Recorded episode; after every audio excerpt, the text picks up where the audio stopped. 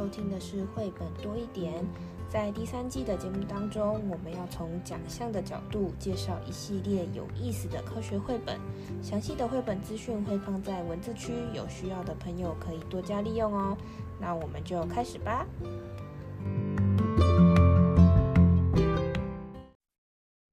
嗨，大家好，我是皮老板文姿。这一季的最后一集呢，我们就是跟第一集做个呼应好了。中间其实我们就是讲讲了很多跟动物、跟生态相关的主题。那我们最后一个这个奖项，我们讲是 STEM 类的这个奖项嘛，所以他很在意的就是呃解决问题，或是工程，或是技术相关方面，或是发明这一个领域的主题嘛。那其实呢，我们前面讲了很多都是。呃，我们要帮助别人啊，或者什么帮助动物啊。其实人类有一个部分也是需要被帮助，就是娱乐的部分，休闲一下。对，所以今天这个主题呢，我们要讲的是跟游戏相关的主题。诶，我最喜欢玩子母之母，子母之母就是那个三消的。那个迪士尼三消游戏，手机的 APP，你怎么这样？人家我可以晋级，我可以有很多配备，然后有时候要完成破关很不容易的哦。对，所以你今你刚刚讲的这些事情，其实就是我们今天故事里面会谈到的一些。东西大家都多多少少有玩过游戏，但是游戏其实也分非常多的种类，有电脑游戏，有那个 Switch 手掌上型游戏，有呃手机里面 APP 的游戏等等等，非常多。不过哦，不行，皮老板还是太年轻了。我们小时候就是玩扑克牌、大富翁，嗯，年纪大一点，我们玩麻将，就是桌上游戏。后来呢，我这要结婚度蜜月，看到德国那个桌上游戏，着迷的不得了，好玩的不得了啊！诶，现在怎么都进化到那个很很伤眼睛的，都要进电脑、进手机去玩了呢？因为现在这些游戏，它就更怎么可怎么讲，更在注重这种环，就是视觉上的一些冲击吧，还有音效，这些都是有时候带上一个什么，你好像就已经进到那个情境里面。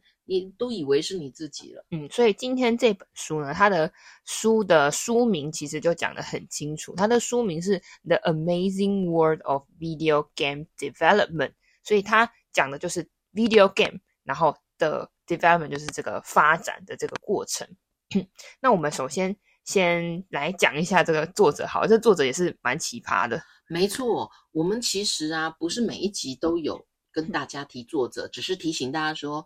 讲故事、说绘本的时候，一定跟孩子念一下作者、绘绘者的名字，致敬一下哦。嗯、呃，如果可以的话，出版社也很重要。但是呢，有一些作者就在我们查资料的时候就觉得很有意思哦。比如说作品系列很多，或非常关心一个议题。那么今天 这这个作者啊，他应该就是目前为止，我们就看到他就是一本绘本就得了、这个、对。Best STEM Book 这个大奖，他就这么一本绘本。对，那那他之前做什么呢？他根本就是一个游戏设计师啊！他那个游戏设计师，他做了呃，如果大家比较知道，可能是卡夫卡或哈姆雷特，有有在玩游戏的人，可能就比较知道我在说什么哈。那嗯，事实上，他那个电子游戏，诶。得了很多奖哦，那个卡夫卡的那个电子游戏啊，得到各种年度大奖啊，角色扮演类的奖啊，配乐的奖啊，还有教育媒体奖啊，而且他得奖不是只有美国的奖哦，德国的、俄罗斯的各种奖项啊，还有什么最佳 安卓游戏、最佳 iOS 游戏哦，那那个哈姆雷特啊，也是哦。在二零一零年的时候，就是最佳下载游戏、冒险游戏哦。然后事实上呢，嗯、呃，他可就是从这个游戏的领域啊，哈，非常的杰出。然后呢，他其实他是来，他是 Dennis，他我我们上网站发现他可能是俄俄俄罗斯，嗯嗯，对，他游戏啊，这个视频游戏有二十年的经验。有二十多款游戏，我们刚刚讲的那个奖项只是其中一部分，有三十多个不同奖项哦。所以呢，他刚刚讲最著名的卡夫卡跟这个哈姆雷特哦，都是他很知名的。那我 他就做了这么一本绘本哦，我们就赶紧来看一下这本绘本哦。嗯，他这么丰富的一个游戏设计的经验，然后他告诉了我们些什么事呢？首先是呃，创造一个视频游戏，应该是说 video game，就是说。不是像蚊子之前的玩扑克牌大富翁，它是能够看的，嗯哦，能够操作的，这就让我想到了什么呢？哇，疫情期间大家疯狂玩一个叫什么动物森友会，嗯嗯嗯，啊，都是进去啦，然后扮演啦，一个岛主啦，然后还要去拜访别人哦，我非常的火啊！还有蚊子家剧透一下，我们住北投。抓宝可梦那个时候，我、哦、真是我都是有家归不得啊。那这一本游戏它就是在讲 video game，然后一刚开始他在讲 video game 的时候呢，出现的这个皮老板，这是什么年代啊？就是掌上型的，这也不是我的年代诶，这也不是啊。哦，真的很生气耶，就是那种掌上型的哦，有的是直的，有的横的，然后左右会有一些按按按键的那种，就是。嗯、呃，我们可以说是什么任天堂的那种、嗯、掌上游戏机，对，嗯、呃，然后呢，所以呢，其实在这个绘本里面，他就有说，这个这种掌上型的游游戏机啊，是一九四零年了。嗯，我记得我们家有个弟弟啊，他最喜欢玩钢弹哦，嗯，也是买了一个掌上，然后换那个游戏就用一些卡卡，对，就可以更换游戏哦。然后那还有，如果各位在百货公司，其实。蚊子蚊子一家常到日本哦，秋叶原哦，就是一整排的大型的那个游戏机，嗯，之激烈啊，旁边人看跟着看啊，卡牌跟着移动啊，是非常刺激。所以从一九四零年开始啊，就有类似这样，这是休闲活动。那可是我们知道了这个现象，但我们从来好像不太知道这个游戏的制作到底是有 哪些过程。原来他也是很专业，而且是。我们现在最当道的叫跨领域的专业啊，我看比拍电影还还需要一支更大的队伍哦。所以呢，嗯，我们一起来看看哦，如果要做游戏，这个所谓的 video game 的话，需要哪一些？然后第一个当然就是想法，游戏的想法，而且要有趣，人家才会想要玩。没错。不然玩着玩游戏是很容易被替代掉，所以 thinker 这件事情，我们在这一季其实也谈了不少次哦。嗯，然后呢，接着就是你要有这个所谓的呃，诶，之前很可能是电算机、一些电脑，未来会叫什么不知道，就是这种一个要有一个这个 computer 的这个媒介哈、哦，那可能是掌上型的，可能像现在我们的手机里面都下载 app 都可以玩游戏哦。然后呢，嘿。要有积极的态度，嗯，因为你如果设计的不好玩，你要想办法让他要怎么样去解决这个问题。他可能常常一个游戏要可长可久哦，必须就像蚊子玩那个子母子母，你要常常啊出现要。要有一些新的道具配备，要做活动。哎，你要有活动，让我什么破关啊，然后可以得到更多的点数啊，然后还可以再去换一些新的配备，更容易破关啊。嗯、然后甚至啊，光是一个粘着性，要签到就可以领奖品。没错哦，所以这个呢，正向积极的态度，因为基本上你是不能停的，因为玩家是一直一直在 follow 着。嗯、然后很重要，当然就是这个什么。热情跟 那个积极要，嗯，这很重要的。那所以，嗯，没有办法有一个人兼具这么多吧？所以，一个游戏设计师，一个先要有设计游戏有想法的那个人，就是要写脚本。嗯嗯，我们这个可以说是企划或是策划。一个游戏需要企划跟策划，嗯，比如说你这个游戏要做什么样的主题。或是里面要什么角色，是很重要啊。像之前，啊不不不知道皮老板又有没有经过那个，就是《三国志》很流行的时候，必须里面的角色。但是如果它背后本来就有一些故事脚本，角色就很容易。那、现在都是虚拟的啊。嗯嗯嗯。那所以呢，诶，这跟我们很相关诶。绘本有时候啊，本身就提供了一些角色的想象哦。然后呢，诶，这个角色要变强，才有办法克服所有的关卡，嗯嗯嗯，然后，嗯，他要有晋级呀，不然不然就不好玩啦。对，所以这个企划的这个部分是等于说是制作一个游戏的最开头，所以你一定要有一个好的想法，你要做什么样的游戏给大家玩？我觉得这这很重要。接着你必须要精通一些数学啊、心理学啊。诶，怎么说呢？刚刚讲故事这个，我们刚刚有讲说，其实绘本可以是个好情境，故事有一些角色。有情节，然后呢，你就比较容易设计。为什么还需要数学跟心理学啊？就是你要怎么样去设计？就是有的有的游戏设计它是打心理战，就是像是打卡牌游戏也是需要心理战。你要去设计，对，你要去设计怎么样的游戏可以有那种挑战性，或是有那种诶，有点像什么策略型游戏。有的游戏其实分很多种，什么冒险型、什么格斗型、策略型，什么呃。动脑智智力型的游戏，所以对于设计一个游戏，除了游戏要好玩之外，它一定还有一些巧思在里面。要了解人的，要了解人性。哎，对对对。然后数学当然很重要啦。其实玩这个啊，虽然我们不一定能得到什么，可是看见自己啊，等级晋升啊，分数破关可以得什么，这些都需要运算的哦。然后呢，很重要是这。游戏有一个好想法，怎么玩？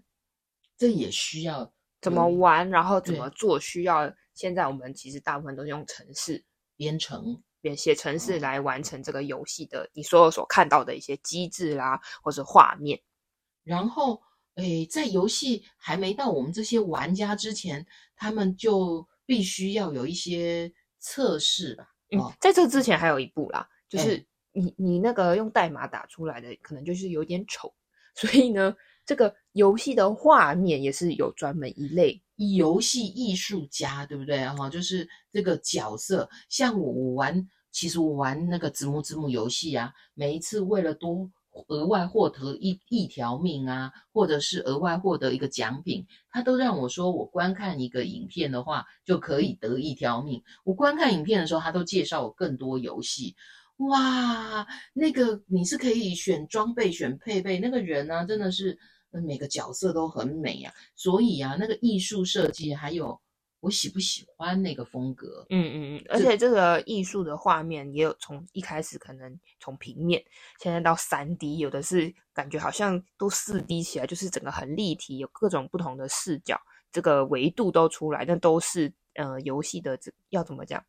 艺游戏设计师的跟跟艺术跟界面相关的这个这个职业的人要负责的工作，很重要是哦，这个背景还就是动作不能卡卡的，然后背景也要好看，而且还要还有适当的音乐。那没错没错，就是这整类啊，可能都是归类在这个 game artist 的这个行业里面。还有那个不管是我那个简单的三消游戏或什么，那个场面呢、啊，就是。那个特效啊，要能够刚刚好，能、嗯、让我们这个玩家在玩的时候留下深刻的印象，就屌嘞，你知道吗？嗯、就是呃，忙完之后呢，或者是很忙中间，我觉得偷空休息一下，就要玩一下这个游戏哦。那所以呀、啊，这样你就知道我们已经讲到了几几大类的行业啊。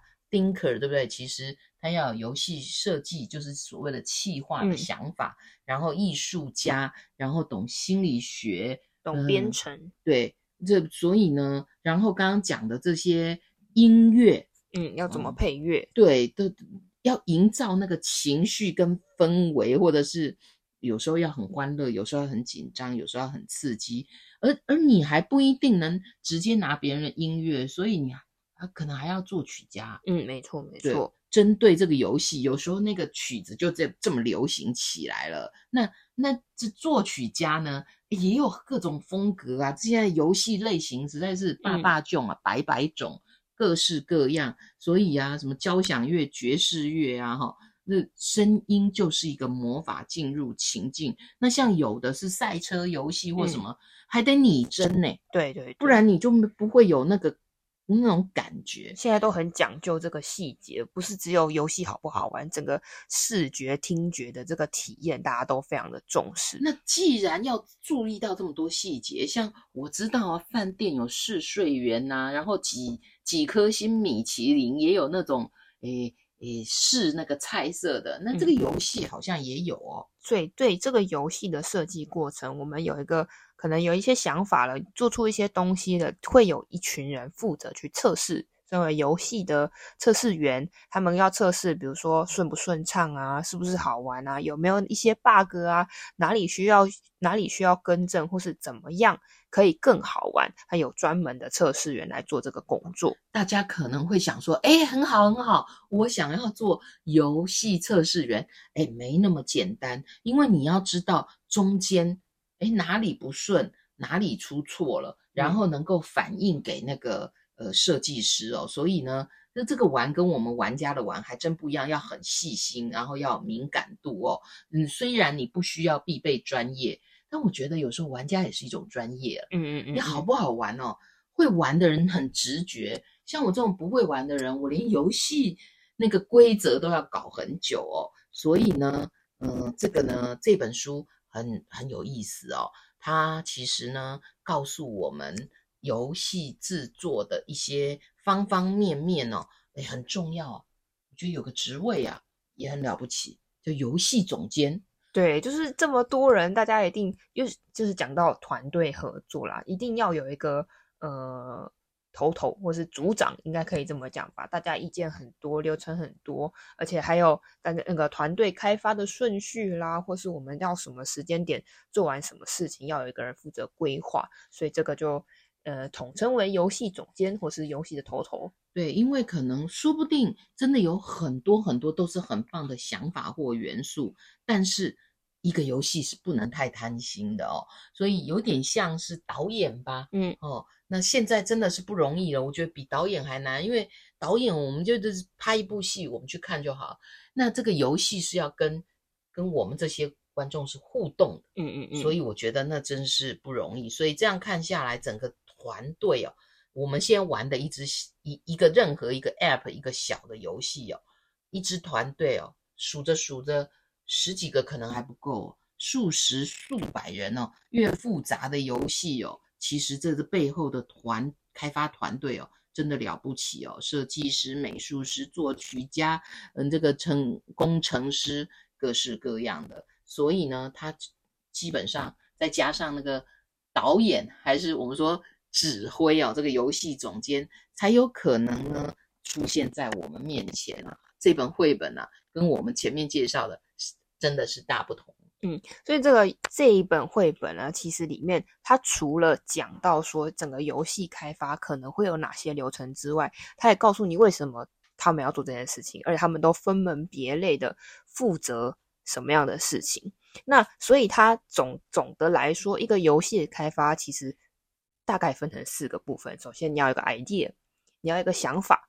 那这个想法呢，我们会需要先做出一个样子吧，就是我们内部先做出这个样子，到底要呃会是什么样的形状？它会有个呃结构，就是游戏要有一个结构，或是电脑它要一个外壳，它到底是什么样子？然后呢，它有，所以绘本里面就有一页画面哦，就把。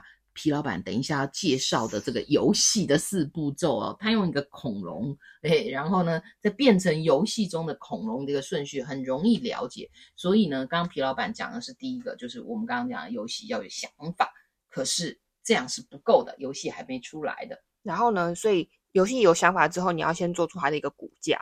这游戏比如说，就是最主主要是它怎么玩。有的方法有什么样的角色，有什么样的机制，就是骨架部分。然后呢，再加上刚刚我们所说的，可能会有些画面啊、音效啊，就所以在这个骨架上之后，这在这个骨架之上，它会这个游戏开始长肉，有些有些呃视觉的效果啊、颜色、美、音响的效果，对这些东西全部都丰富进来之后。最后，这游戏总不能一直关在游戏的设计公司吧？一定是要推出让大家都可以来玩，甚至就是有这个营运，就是大家、嗯、没错，就从你口袋里面、荷包里面，你就要掏一些。它可能是免费的玩法，但是呢，像蚊子的以以蚊子玩子摸之魔，那个五条命玩完，你好想玩啊，正想破一个关，你可能要花一点钱买命。嗯，没错。所以他这本书呢。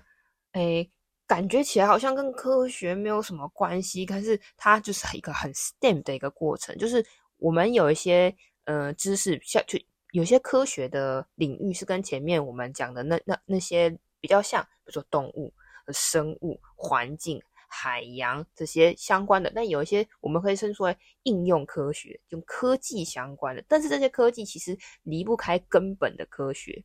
其实啊，嗯，科学，因为如果各位知道有一些教育性的游戏啊，嗯、玩着玩着，你可能就把那个其他国家的语言给学起来了。嗯，玩着玩着。你可能就学到成语，玩着玩着，你可能就学到了某一些概念哦。所以这个游戏呀、啊，其实也有教育类的游戏。嗯，刚才里面有提到一件事情，就是开发一个游戏啊，它这个 team 这个团队可大可小，完全就看你们呃对于这个游戏要做到什么规模。像说任天堂那么大一个公司，开发那么多的游戏，它一定有非常多的那个工程师啊，或是设计师在里面。其实任天堂啊，早期也是做那个纸卡纸牌，那个叫花，那个叫什么花牌花桥的那种游戏，就纸卡游戏也是慢慢这样成长的哦。所以其实 Steam 啊，还蛮鼓励大家说，诶，可能本来就有这个游戏，然后我们的界面呐、我们的什么，它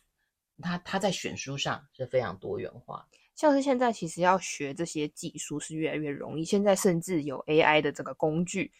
完全可以帮你写出基本的这个编程啊、城市的一些代码，所以有的人就开始挑战一个人做出一一套小小的游戏。如果大家对于那个城市设计啊或游戏设计有兴趣的话，都可以去上网找这些资源来学习。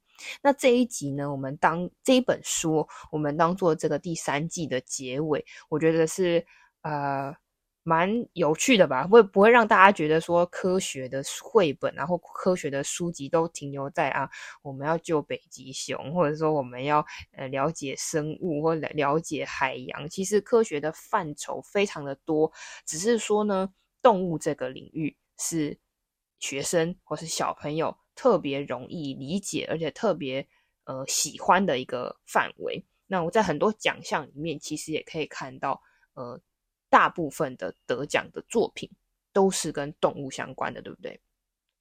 那最后呢，再用这本书结尾，就是诶，给大家一个快乐的感觉。就科学并不是都是那么死，科学也很好玩。对，科学也是。是是，就是可以解决一些人类的一些问题，比如说手机，比如说电脑，比如说电视，你看的这些电影或者说游戏，这些其实都是科学的衍生物。那最后我们一样有三个问题留给大家。第一个是在这个书中这么多不同的职业里面，你觉得哪一个是很特别的呢？或是你没有想想过，呃，设计一个游戏会有这样子的角色？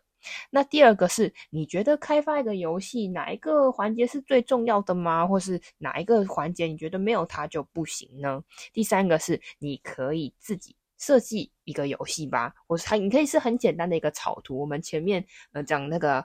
呃，潜水艇的时候不是有讲吗？草图很重要，想法很重要。你可以先设计一个你想要做一个什么样的游戏，一个概念都没有关系。是啊，你可以先从画一个迷宫开始，然后呢，接着加入这些团队成员，你的迷宫搞不好就进到了所谓的 video game 啊，然后各式各样不同的关卡，或者是透过你的迷宫，诶，就好像把哪一本故事给走了一轮呢？你看啊，我现在就想出了一个游戏的想法。大家试试看哦，其实并不难。好，所以第三季我们就到这里告一个段落。如果你喜欢这一季的节目，欢迎分享给你的朋友，也可以在评论区留下你的心得哦。我们下个故事见，拜拜，拜拜。